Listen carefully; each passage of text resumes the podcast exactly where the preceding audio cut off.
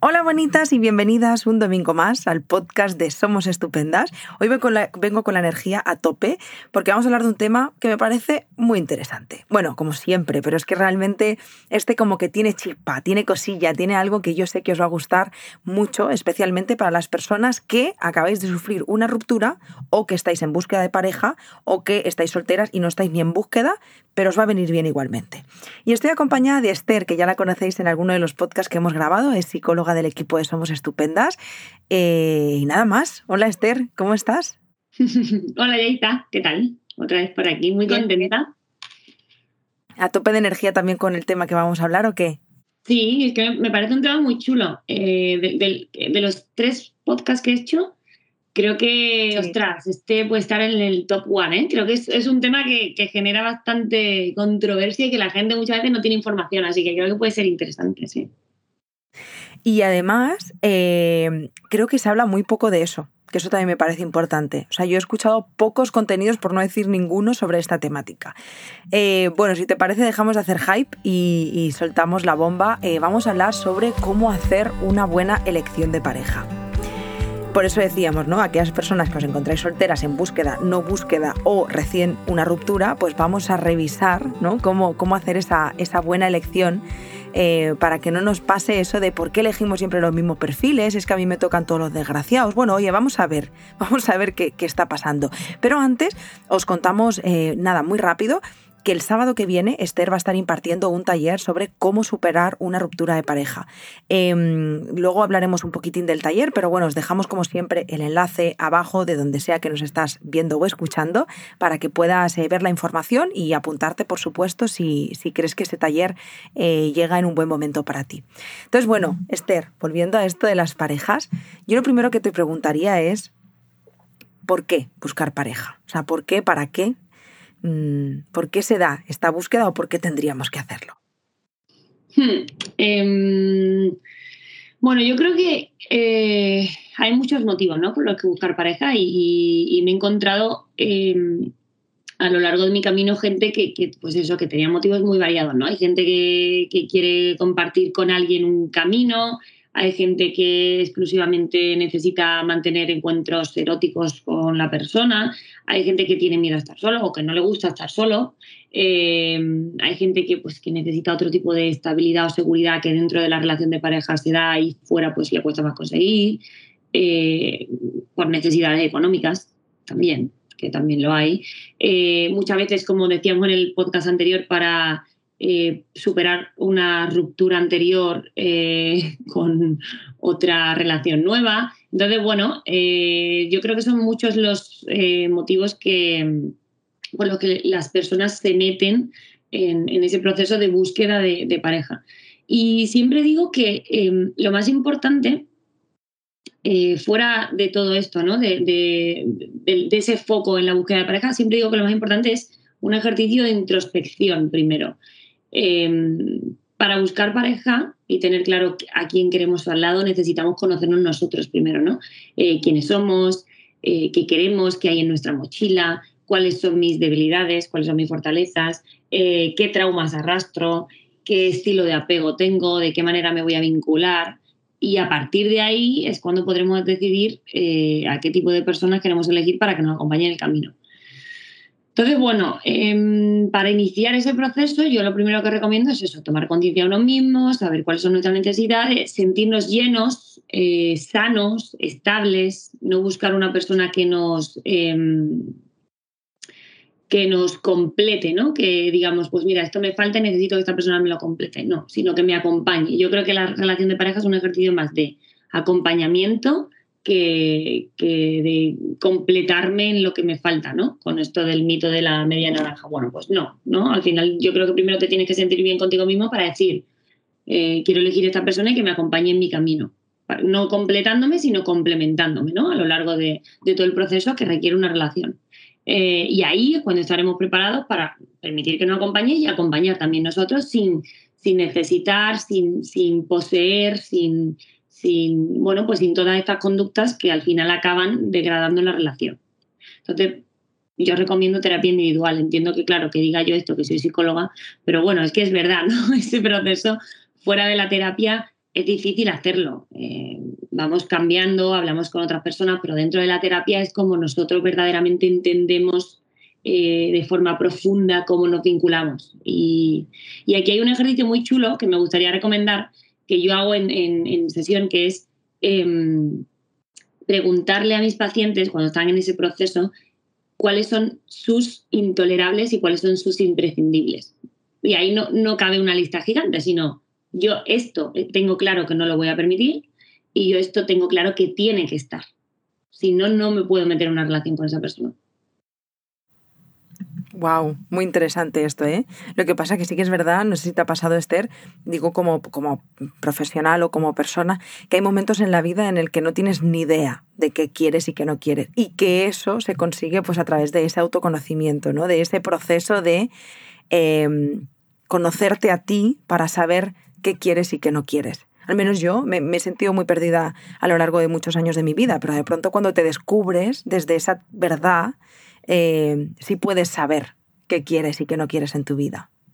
Sí, y muchas veces eh, ponemos el foco en, buscar pareja o en tener pareja y eso nos lleva a, obsesionarnos y a elegir incorrectamente, porque cuando hay mucha necesidad de cubrir una carencia, cuando estoy tratando de vincularme con alguien rápido, porque me siento demasiado mal estando solo, eh, y buscamos cubrir el vacío, el, pues eso, la necesidad, pues elegimos mal. Entonces o nos conformamos con lo primero que tenemos, o nos ilusionamos con una relación que luego no nos aporta lo suficiente, o, o aceptamos que lo que tenemos a nuestro lado es lo mejor que podemos conseguir. Eh, y entonces efectivamente en ese proceso de no conocerme a mí mismo, tiendo a conformarme también con la persona que decido eh, elegir como pareja.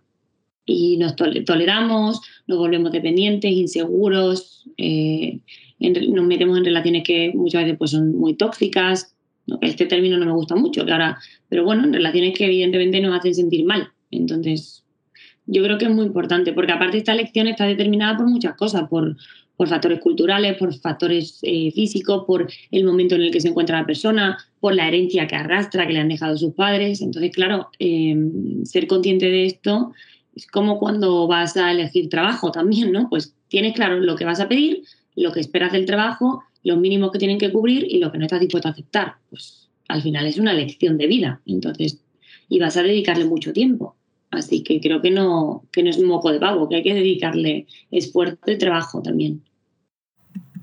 De hecho, esto me lleva a pensar, ¿no? Que, wow, yo lo he escuchado tantas veces y a mí me ha pasado. Reconozco que yo era de, pero ¿por qué siempre me tocan las mismas personas? Es como un patrón que se repetía una y otra vez. ¿Esto por qué se da? ¿Por qué pasa? Sí, pues eh, porque al final eh, todo el mundo arrastra una mochila de vida eh, en la que pues se incluyen muchos aspectos importantes, pero yo diría que, el más importante o los más importantes, dentro hay muchos, pero uno de los más importantes es la relación que se establece con nuestros padres, que son nuestras figuras de apego, ¿no? nuestros progenitores, si es que son ellos, si hay otra figura de cuidado, pues es otra figura, y luego el, modelo afectivo que nosotros, eh, en el que nos educan y que nosotros vemos desde nuestra infancia. Si nosotros vemos unos padres cariñosos, afectivos, que se preocupan el uno por el otro, en, una relación en la que hay amor, pues probablemente tenderemos a, repetir esa relación. Pero si nosotros hemos aprendido, por ejemplo, que el amor en una relación va de la mano de la violencia, pues probablemente también tenderemos a eso, ¿no? O a acoplarnos a personas que tienen ese perfil o a, o a ejercerlo nosotros incluso, ¿no? que muchas relaciones también lo he visto. Entonces, en ese contexto, siendo pequeñitos, con los recursos que nosotros tenemos en ese momento en la infancia, aprendemos lo que es normal, lo interiorizamos eh, y reproducimos en la edad adulta lo mismo que hemos aprendido, a menos que haya un proceso en medio de cambio. Yo siempre lo digo, ¿no? Eh, el otro día lo leía de una autora que lo decía, que no que de la dependencia no se podía salir en pareja. Y yo decía, joder, Claro que se puede salir de la dependencia en pareja porque hay que aprender a vincularse otra vez. Lo que pasa es que en una relación de pareja es complicado dependiendo del rol en el que estemos. Evidentemente, si hay violencia, te tienes que ir de esa relación y es imposible, ¿no? Pero si no la hay y hay un rol un poco dependiente o, hay un rol bastante evitativo, pues claro que tú puedes aprender a, a volver a vincularte de una manera más sana. ¿Cómo? Sanándote tú, hay procesos que yo he visto muy bonitos en terapia en los que en una relación veía cómo em, se sanaban ¿no? mutuamente y eso se ve en la terapia, es muy bonito de ver. Y hay procesos en los que la persona ha necesitado hacer su propia terapia para poder sanarse y a partir de ahí vincularse. Pero desde luego que eso es súper importante porque si no vamos a tender a lo que tú dices, a, a buscar las mismas características en las mismas personas. E incluso muchas veces Em, hay una cosa también que me pasaba, ¿no? Que hay pacientes que me decían, es que eh, si no es este, este tipo de persona, este tipo si no tiene este tipo de personalidad, me aburro. Porque a lo mejor estoy acostumbrada a vincularme con personas que, pues que no me tratan bien. Pero claro, volvemos a lo mismo, porque el patrón que yo he entendido que es el que tiene que haber una relación de pareja. Entonces yo siempre digo, no, hay que aguantar un poquito, hay que aguantar un poquito, hay que sanarse y hay que darse cuenta que ese patrón se puede modificar. y que al final tú no estás em, acostumbrado a que te quieran bien, a eso hay que acostumbrarse también. Y para eso que, hay que conocerse, hay que sanarse y luego hay que conocer al otro, hay que conocer ese modelo de amor y hay que poder decidir que ese modelo de amor es el que quiere. Y eso requiere un tiempo.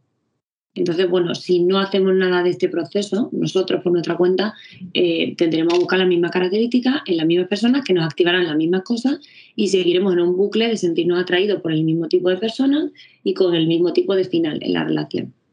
Así que es muy importante entender cómo funcionamos, cómo nos vinculamos y qué tipo de persona queremos a nuestro lado. Y te escucho y me emociono porque me recuerda tanto a mi historia, a mi historia a mi, a mi relación de pareja Esther, nosotros veníamos de vincularnos de una forma bastante horrible, con mucha dependencia desde la escasez. Bueno, ya si nos ponemos aquí con el análisis transaccional y cosas así del yo padre, el yo adulto, el yo, el yo niño, eh, estábamos súper desequilibrados, bueno, todo, todo bastante fatal todo bastante fatal. Pero fue muy bonito ver, justo como lo has explicado, ¿no? Cuando yo inicio mi proceso, paralelamente, claro, yo sentí que ponía un poco en jaque a mi pareja, porque yo había cambiado y eso impulsó que él empezara su proceso individual y paralelamente empezó el nuestro como pareja. Fue como una evolución que se va dando de forma orgánica y buscada, obviamente, porque no se da porque sí. Hay un esfuerzo, hay un trabajo detrás, pero es increíble cómo ves cómo se va transformando la forma en la que nos relacionamos. Por eso yo también doy fe, de verdad, no es en plan, eh, creo que no, doy fe de que se puede cambiar la forma en la que te relacionas porque lo hemos hecho. Ahora eh, no se consigue eh, soñándolo. O sea, hay, mucho trabajo detrás de eso, mucho trabajo personal y trabajo de pareja, muchísima implicación eh, por, por ambas partes. Pero se puede, claro que se puede. Por eso que te estaba escuchando y me parecía como, ¡jo! ¡Qué bonito! Sí, porque es verdad, ¿no? Que hay, hay personas que me dicen, me he dado cuenta que soy dependiente, ¿ahora qué? ¿No? Ahora tengo que dejar a mi pareja. Ostras, ¿qué daño se hace con eso? No, no, no necesariamente, o sea, no, no, necesariamente. Tú tienes que meterte en tu proceso y al final ya lo veremos. Tú, como siempre digo, tú sabes cómo entras en terapia, pero no cómo sales. Y eso que decías, ya me parece muy importante, porque eso es algo que yo hablo mucho en, consulta. Me metí yo en terapia y claro, eh, hay un ocurre, ¿no? Y luego hay gente que se lo digo y no le gusta oír esto, pero, pero ocurre, ¿no? Cuando tú te metes en terapia y empiezas a crecer, evidentemente, si la otra persona no se mete en terapia, hay un salto, ¿no? Empieza a haber un salto entre el trabajo personal que tú estás haciendo y, que ves que el otro sigue en el mismo sitio, ¿no? Y muchas veces me ha pasado en terapia de pareja eh, que uno de los dos se ha puesto a trabajar y de repente ha dicho, ostras, claro, miro hacia atrás y es que yo he cambiado muchísimo he crecido muchísimo y mi pareja sigue en el mismo punto. Y ahí hay un problema, ¿no? Así que eso que has dicho tú me parece muy importante y, quería rescatarlo porque fíjate que al final tú te metes en terapia y Jordi, ¿no? Tiene como la necesidad, ¿no? El, impulso de, ostras, pues yo también no, porque yo no me quiero quedar atrás en esto. En ese proceso te tengo que acompañar. Y no solo acompañarte a ti y acompañar tu crecimiento, sino también yo, eso ha, despertado en mí la necesidad de querer trabajar conmigo también. Porque si no, en la relación de pareja deja de haber un equilibrio, como en todo, ¿no? No solo, esto es a nivel personal, pero podemos hablar de muchos niveles. ¿no? Pues deja de haber un equilibrio. Y ese equilibrio es muy importante para que la relación se mantenga.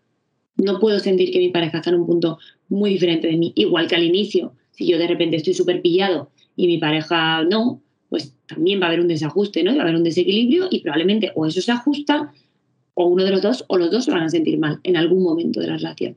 Entonces, eh, me ha parecido muy bonito eso, porque es que las parejas, eh, con todo lo que decimos de lo complicado que es, pero se impulsan entre ellas. Y eso es muy bonito. Totalmente. Y además, más allá de que, o sea, me, como decía, ¿no? Me emociona de verdad que, que, lo digas y que lo veas así, porque desde dentro se puede sentir como esa magia. Es así de bonito. Porque además es un crecimiento. Yo, yo muchas veces digo, ojo, llevamos 10 años y lo más bonito de todo esto es vernos crecer juntos es súper bonito acompañarnos en esta transformación. Que ojo, también tengo clara, ¿eh? tengo claro que podría no haberse dado y tampoco pasaba nada. O sea, estábamos preparados para dejar ir y querernos desde la distancia si ya no nos estamos haciendo bien. Que me parece también muy importante, ¿no? El asumir con madurez el qué, qué bonito que nos acompañemos, pero que si no se hubiera dado, pues qué bonito también soltar, ¿no? Porque no tenemos que estar porque tenemos que estar. No es una obligación pero, pero se dio así y me alegra que, con el trabajo personal y de pareja se puedan ver los cambios porque verdaderamente se ven.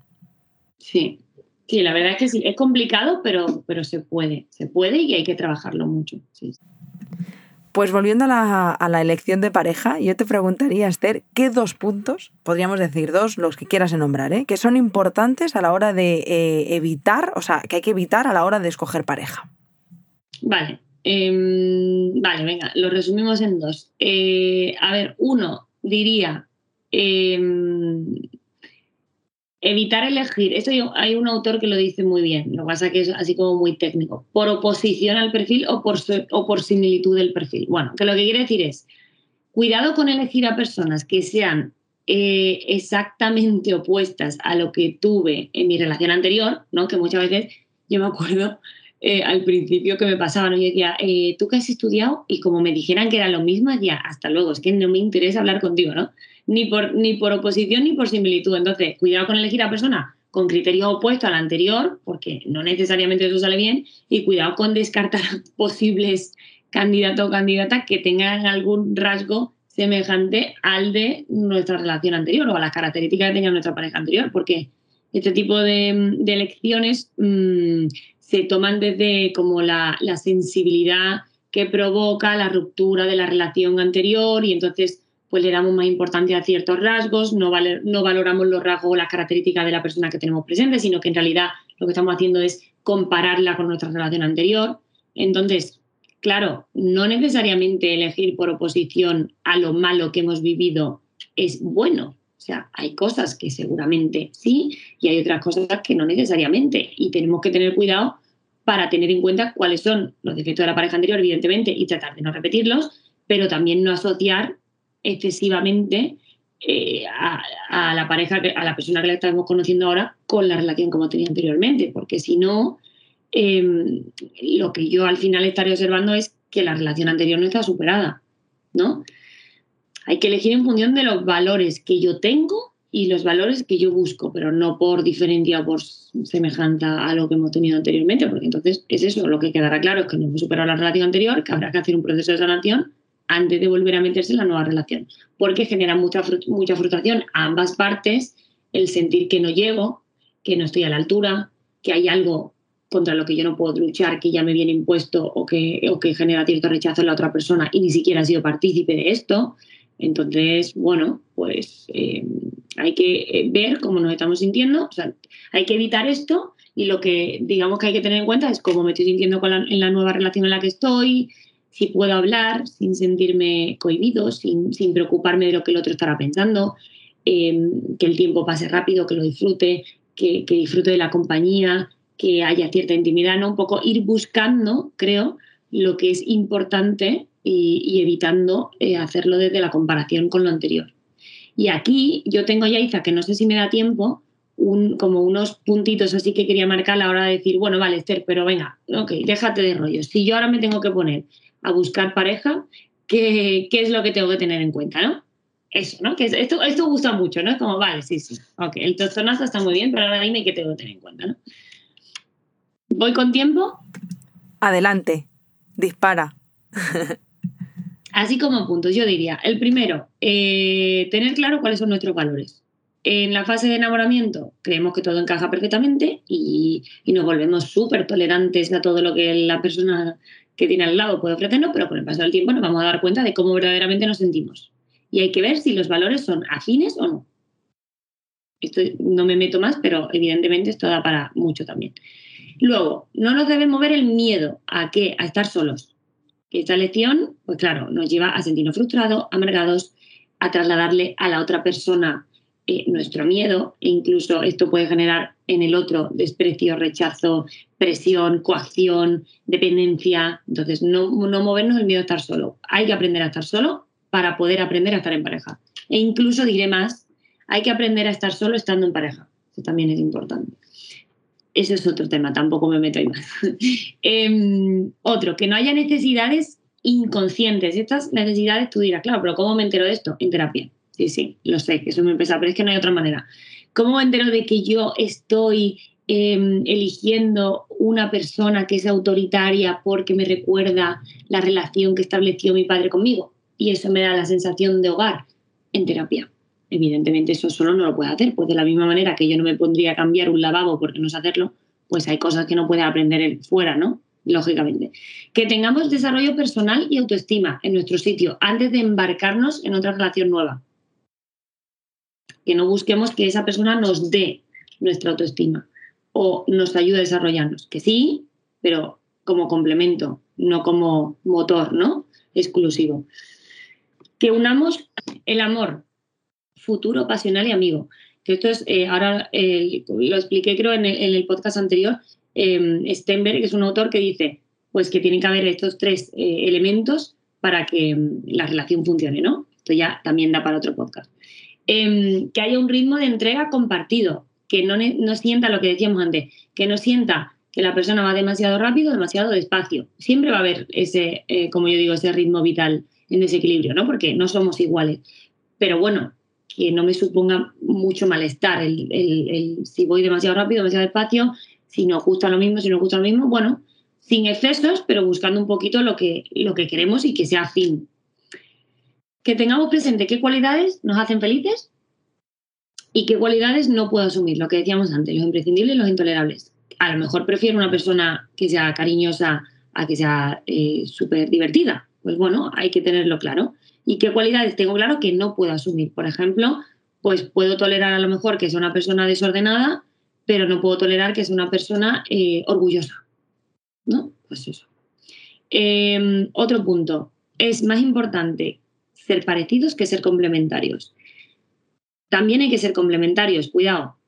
Pero si tenemos que decir qué es mejor, ser parecidos. ¿Por qué? Porque los polos opuestos al principio se atraen luego empiezan a distanciarse porque no hay los mismos gustos, no tenemos en común el proyecto, las aficiones no las compartimos, mi forma de ver la vida no cuadra con la tuya y entonces esto va generando discusiones, desgaste a lo largo de la relación y finalmente, en muchos casos, ruptura.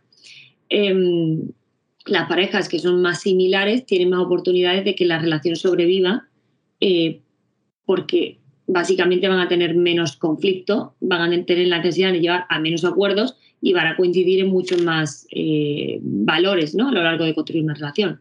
Entonces, bueno, pues hay más posibilidades de disfrutar, digamos, ¿no? Em, dos puntos más y ya acabó. Uno, que la persona esté en un momento adecuado. Esto es lo que decía, que no, que no hagamos la liana, de la que ya hablamos, después de una ruptura, sino que, o después de una crisis vital o un estancamiento, o sea, que, no, que no nos metamos en una relación cuando todavía no nos hemos recuperado. Em, o sea, no, no, se trata de que en ese momento no tengo la capacidad de amar, se trata de que probablemente tengo que enfocar mis energías en recuperarme yo primero, antes de poder meterme en una relación con lo que tú decías antes, con el trabajo que implica meterse en una relación de pareja, que es eso, hay que trabajar. Em, y luego, otra cosa eh, a, raíz de esto, de lo que decíamos antes de los tres vértices ¿no? que dice Stenberg, pasión, afinidad y compromiso, em, hay una autora eh, que dice que eh, hay tres grados ¿no? de diferencias para saber tú hasta qué punto eres o no afín a esa persona. Hay tres grados de diferencia. Las diferencias que son complementarias, es decir, que nos enriquecen porque nos ayudan a incorporar lo que el otro tiene, son diferencias que nos hacen crecer, ¿no? que no dejan de ser diferencias, pero nos hacen crecer. Hay diferencias que son consensuables, es decir, acuerdos en los que a veces tenemos que ceder, ¿verdad? Aunque no estemos del todo convencidos y hay, hay que Totalmente. hay que perder y ganar, uno pierde y otro gana, y, esto se va equilibrando a lo largo de la relación. Y luego hay em, otras diferencias que son antagónicas, y esas son las que deberíamos tener claras desde el inicio para saber que no me puedo meter a vivir con esta persona, ¿no? que no puedo tener una relación del tipo, pues lugar de residencia, pues no puede ser que yo quiera vivir en el norte y tú en el sur, porque no van a encontrar un punto intermedio, del tipo la elección de tener hijos o no, del tipo, em, eh, no sé, el proyecto vital, futuro o profesional. Em, entonces, bueno, yo resumiría así todos estos puntos en los aspectos que hay que tener eh, presentes, teniendo en cuenta que somos seres sociales por naturaleza, que tenemos la necesidad de estar acompañados de personas, cuidado, que no de parejas, de personas, y establecer vínculos eh, sociales y afectivos, lógicamente. Así que, bueno, creo que con eso se resume un poco. Eh, en lugar de buscar pareja, centrémonos en estar bien con nosotros mismos, hacer actividades que nos gusten, eh, conocer amigos y reunirnos con amigos, eh, si queremos usar las redes sociales y, tener presente cuáles son nuestras cosas importantes a la hora de buscar pareja para tener claro si coincidimos o no coincidimos. No sé si estarás de acuerdo con esto, pero en el, en el penúltimo punto es que ha resonado mucho conmigo, porque lo he escuchado más de una vez, de es que cuando es la persona, nada importa, es la persona y punto. Y ostras, yo discrepo un poco porque a lo largo de mi vida me he podido dar cuenta de que no basta con que sea la persona. Es importante que sea la persona o las personas en el momento adecuado. Yo he habido momentos en los que me he encontrado con la persona en el camino y no estaba preparada para tener una relación, porque estaba en otro momento de mi vida. Entonces, siento que para comprometernos desde ahí, no solo es basándonos en la magia de Disney, de es que como ya es, todo es suficiente. Eh, pero lo escucho mucho, esa creencia de es que cuando llega la persona ya, todo, todo, o sea, nada importa. Lo importante es que aparece la persona. Es como, bueno, igual no, ¿sabes? Claro, pues yo creo que porque nos movemos desde un montón de mitos que se nos han eh, impuesto, ¿no? De el amor todo lo puede. Bueno, no.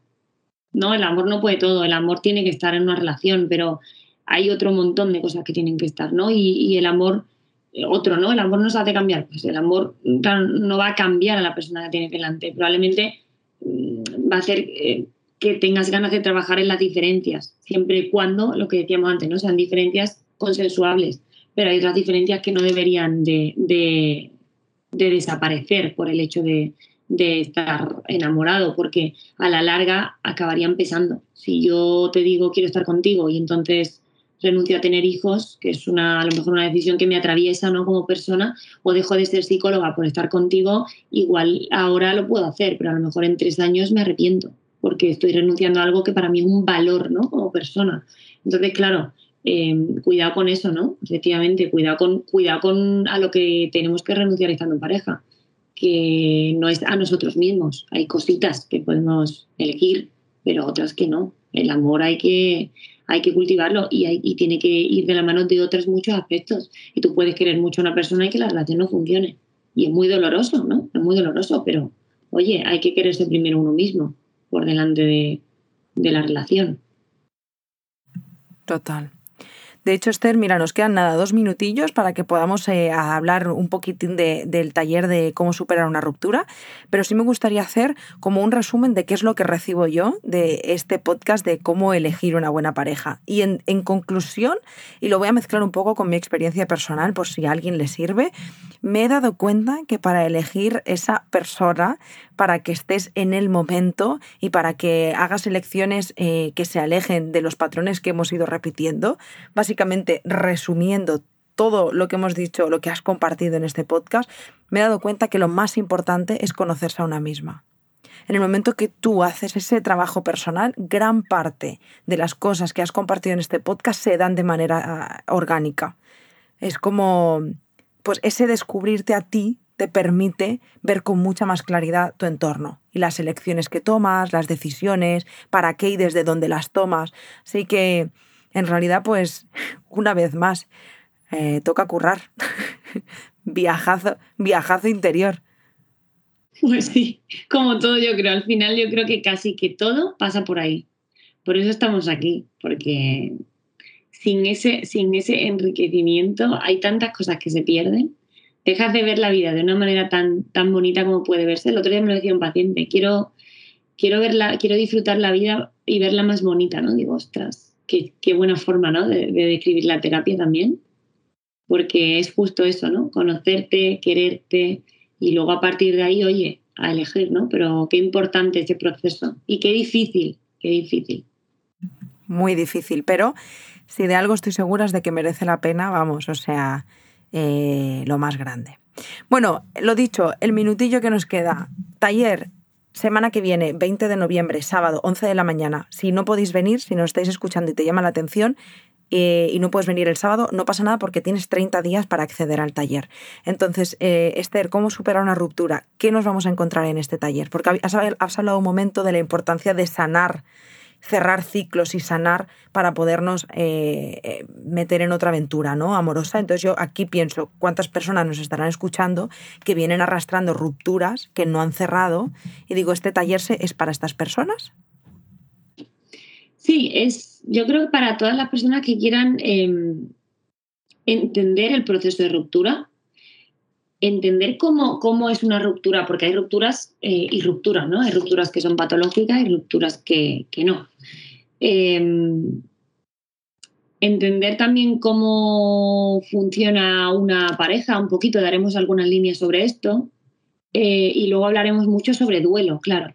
Duelo, gestión emocional, porque es que claro, hablar de ruptura de pareja es hablar de duelo y de gestión emocional, vamos, principalmente, ¿no? Entonces hay una parte muy importante que vamos a dedicar, pues hablar de, las etapas del duelo, de lo que implica, y luego hay otra parte muy importante que vamos a hablar también, pues eso, de la gestión emocional, de cómo identificamos nuestras emociones, de lo que estamos sintiendo, de lo que nos estamos permitiendo, y la otra pata, pues será el proceso de autoconocimiento. Habrá actividades, eh, frasecitas que llevan así a modo, a modo de reflexión, preguntas, ¿no? Para que nos hagamos Em, y luego pautas de, pues, ¿y cómo puedo, necesito romper con mi pareja? ¿Cuál es la mejor manera de hacerlo? Pues eso también estará dentro del, del taller. Así que, claro, toda esa persona que esté atravesando, que lo haya atravesado, que sienta que no lo tiene cerrado, que, que no se lo ha permitido, que, que, no entiende lo que está sintiendo, pues probablemente aquí se va a sentir muy, muy arropada, ¿no? Porque, claro, al final, ¿quién no ha superado una ruptura en algún momento de su vida? O quién no ha atravesado por ella, al menos. Y qué duras son, ¿eh? qué duras son. De hecho, fíjate, eh, la motivación en parte de crear este, este taller es que mm, nos damos cuenta, yo me he dado cuenta y seguro que tú también, que es que una de las cosas que más se pregunta la gente es ¿y cómo lo supero? ¿Y cómo o sea, la ruptura es algo de lo que es, es como tan humano que se da tanto en nuestras vidas y que nos han hablado tan poco que es que parece que igual que te pones un novio te lo quitas y au, ¿no? Y es como, bueno, no, es que es un proceso tan doloroso y, y, vete tú a saber la de circunstancias que te puedes encontrar, porque claro, entiendo que no es lo mismo, que no significa que sea mejor o peor, más válido o menos válido. Todas las rupturas son dolorosas y súper válidas, pero entiendo que es muy distinto vivirlo eh, con 20 años eh, y con de una forma más bien sana a que tengas eh, dos hijos, falta de recursos económicos. o sea, quiero decir, es que claro, hay, hay tantas complejidades dentro de lo que es la ruptura que es que es como para hablar de ello. O sea, no, no podemos hacer como, como se da de manera natural, pues no hace falta informarse. Mm, ostras, y sobre todo que es, que es, que es muy doloroso, que muchas veces me he encontrado procesos de, em, bueno, que en los que creo que el sufrimiento es equiparable a la pérdida de un familiar, o sea, a la muerte de un familiar. Entonces, es que el, dolor tan desgarrador que se siente no necesariamente se sabe llevar o se quiere llevar o se tiene acompañante, porque claro, eh, aquí es muy difícil, ¿no? Hay una parte que va a necesitar sostenerte tú, pero evidentemente cuando tienes a personas alrededor que te sostienen es más fácil. Y hay personas que se quedan en las relaciones para no atravesar por esto, no pasar este proceso, porque lógicamente es muy doloroso. Y entonces hay personas que lo evitan y se quedan en las relaciones para no tener que vivirlo. O porque lo que tú dices, ¿no? Porque no tienen los recursos para salir, salir adelante de tener que romper. Entonces tienden a, pues, a minimizarse eso lo he visto mucho también, para no tener que romper, porque a veces no se puede, por otras circunstancias, por hijos, por cuestiones económicas, por miedo. Entonces a veces la gente no se separa. Y es muy complicado esto, claro. Entonces, pues sí, es muy desgarrador, muy doloroso y muy complicado. Pero también diré que muy enriquecedor.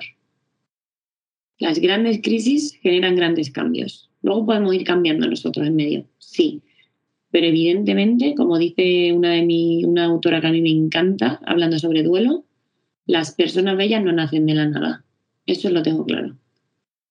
Tienes que atravesar por el lodo para poder luego florecer.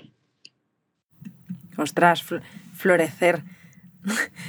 ella, ella haciendo honor somos estupendas, ese mirar hacia adentro y florecer, pero es que sí, tú te imaginas a las personitas que llegan, bueno, que llegan, que escuchan los podcasts, que vienen a los talleres, yo pienso que vienen como semillitas buscando ese florecer, ¿no? Y cuando las ves que se convierten en flores preciosas, que tú tienes la oportunidad más que yo de verlo porque acompañas los procesos, y es mágico. Es alucinante. Yo me sigo emocionando. Eso, eso mis pacientitos lo saben. Yo me emociono. Dice, Esther, ¿pero por qué lo vives tanto? Digo, joder, porque no lo puedo evitar. Me emociono, me emociono cuando veo eso. Es que me hace feliz verlo. Y, y que me dejen formar parte, porque al final tú eres un bastón en el camino. El, el trabajo lo están haciendo ellos. Pero, pero qué guay que te dejen formar parte de ese, de ese crecimiento. Tan doloroso muchas veces, ¿eh? Tan doloroso. Pero he elegido la mejor profesión del mundo. ¿Qué te voy a decir, Yaita? Es que es así. Qué bonito. Pues, pues que me emociono. y más ahora yo que estoy ahí estudiando la carrera, que estudio llorando, tía, de lo que aprendo, porque es que es, es que, es que pienso lo mismo que tú. Es que volvería a nacer y volvería a elegir esto. O sea, no, no, no, no hay nada en el mundo que me haga más feliz. Y fíjate que yo no acompaño procesos. Imagínate el día que lo hago si es que lo hago, ¿no? Voy a, voy a flipar. Voy a flipar. Además, de verdad. Bueno, Esther Corazón, eh, muchísimas gracias. Gracias de corazón por compartir todo esto. Espero que sirva de gran ayuda para muchas personas, estoy segura de que sí. Así que, como siempre, gracias por compartirlo de una forma tan generosa. Muchas gracias a ti, Yaita. Un placer estar aquí. Ojalá os sirva muchísimo. Y, nada, y ánimo para el que está atravesando un, un momento complicado. Os espero en el taller. El sábado que viene nos vemos. Tenemos una cita 11 de la mañana y si no tenéis 30 días para acceder. Y bueno, a vosotras, como siempre, gracias por estar aquí, por escucharnos, por compartir el podcast. Eh, hace unas semanas, creo que nos lo llega a decir, pero hace unas semanas nos convertimos eh, en uno de los podcasts más escuchados de Spotify. Y fue alucinante. O sea, estábamos todo el equipo emocionadas porque, porque joder, es salud mental. Yo, yo es que lo pienso así, ¿eh? Un podcast de salud mental, que me da igual que sea el nuestro o el de quien sea, es la salud mental siendo tendencia y eso me parece que me pone la piel de gallina. Así que gracias por hacerlo posible y, por acompañarnos en todo este proceso. Eh, nada más, que nos vemos y nos escuchamos el domingo que viene. Nos vemos antes en el taller y el domingo tenemos otra cita en el podcast. Os mando un abrazo muy muy fuerte. Chao.